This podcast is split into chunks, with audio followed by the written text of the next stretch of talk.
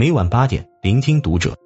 各位听友们，读者原创专栏现已全新上线，关注读者首页即可收听。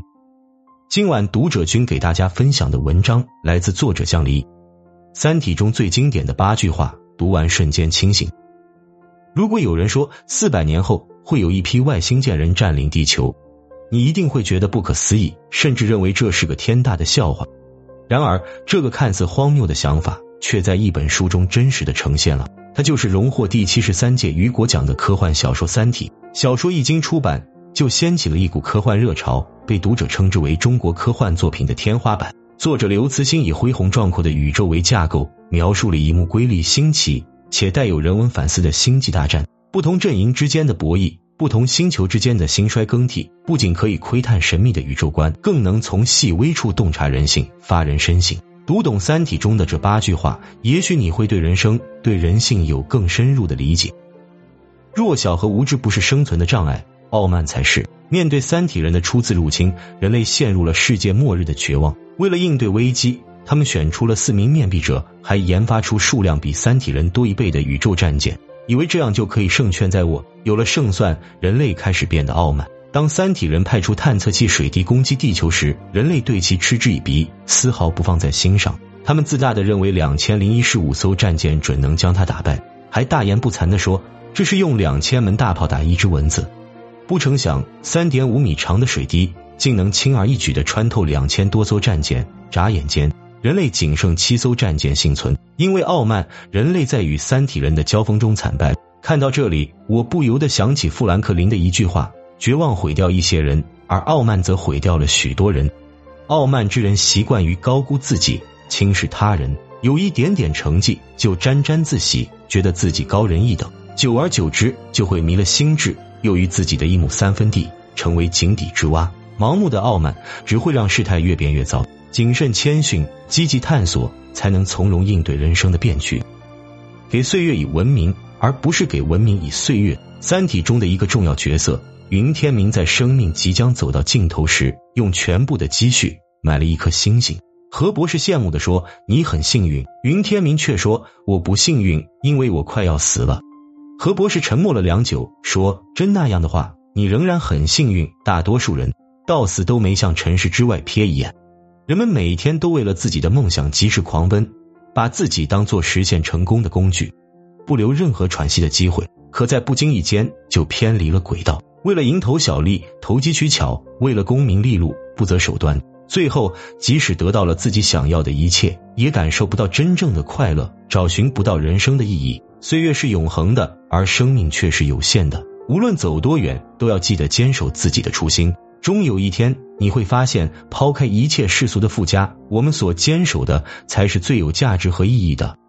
在疯狂面前，理智是软弱无力的。书中有个情节让人不寒而栗：天文学家叶文洁在外文哲学和历史经典著作中看到了人类历史的斑斑血迹。雷达峰上，人类的非理性和疯狂历历在目；森林被大量砍伐，被火烧的鸟儿发出阵阵凄厉的哀鸣，隐约还能闻到羽毛烧焦的味道。人类疯狂的行为背后，往往是受到欲望的操控。在绝对的力量、权力和财富面前，人类无法抵御巨大的诱惑，往往会深陷其中，无法自拔。更可怕的是，欲望无穷无尽，得到的越多，想要的也就越多。亚里士多德说：“放纵自己的欲望是最大的祸害，放任欲望肆意蔓延，就容易丧失理智，走上不归路。保持理智，克制欲望，人生才能少走弯路。”仅靠生存本身是不能保证生存的，发展是生存的最好保障。在第二次公民大会开始讨论新建地球的各级领导机构问题时，多数人建议要保留现有的军队体制，而面壁者张北海吸取中世纪和大低谷的经验，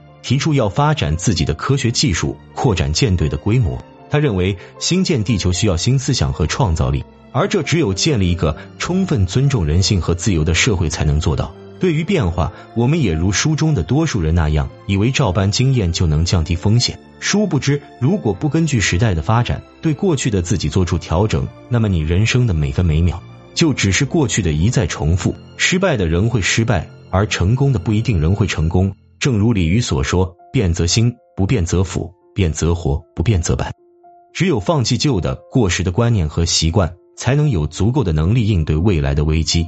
顺利进入人生的下一阶段。懂得自我更新，才能延续支撑生命的根基，掌握人生的主动权。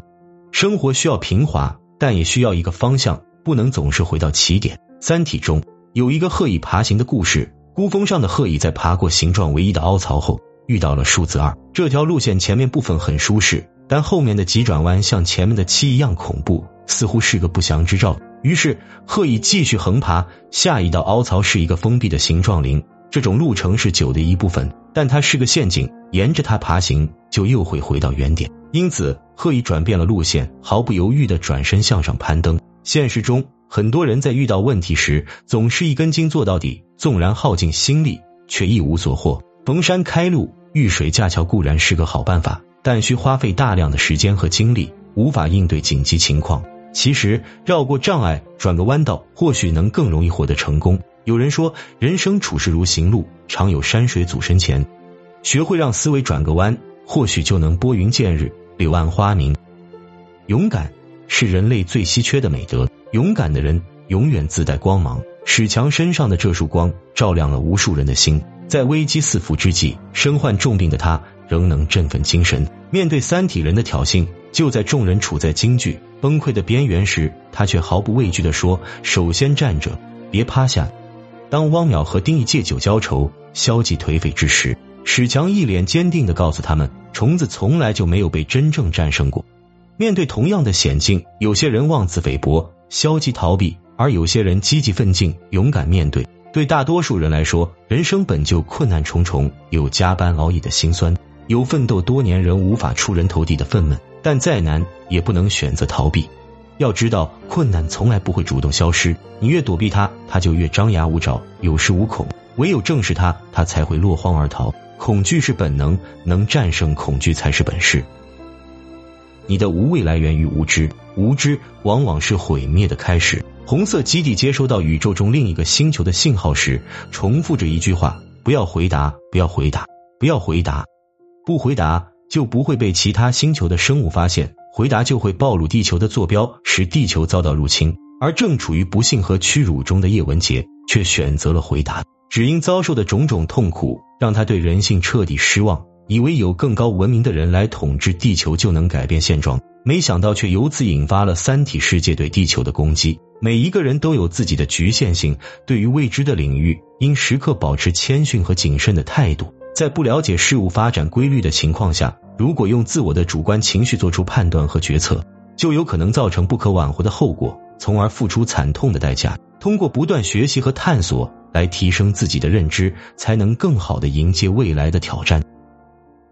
毁灭你与你何干？时代要抛弃一个人，从来都是不打一声招呼的。公交车上的售票员不会想到自己会在刷卡、扫码等支付方式的夹击下无奈出局。富士康的员工不会想到自己会被一群机器人打得溃不成军，被迫下岗；女装巨头拉夏贝尔不会想到自己的市场会被电商瓜分，辉煌不再。即便未雨绸缪，做了充分的准备，仍无法抵挡各种意外的发生。不少人承受不住压力，开始自暴自弃，甚至一蹶不振。面对世事的变化无常，每个人都要养成反脆弱体质。一个人强大与否，不在于身处巅峰时有多厉害，而在于跌落谷底时。会像玻璃球一样摔得粉碎，还是会像橡胶球一样触底反弹？修炼一颗强大的心，才能笑对人生的跌宕起伏。写在最后，读懂《三体》，你会发现，科幻只是这本书华丽的外衣，其内在意义更是丰富精彩。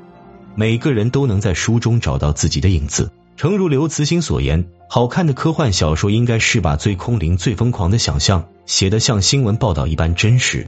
我们沉迷于紧张激烈的星际大战。但真正耐人寻味的是对人性的刻画。很多时候，囚禁我们的不是别人，也不是生活的重重难关，而是根植于我们内心的卑劣和怯懦。唯有深入了解人性，自我剖析，才能更好的适应社会运行的法则，找到适合自己的生存之道。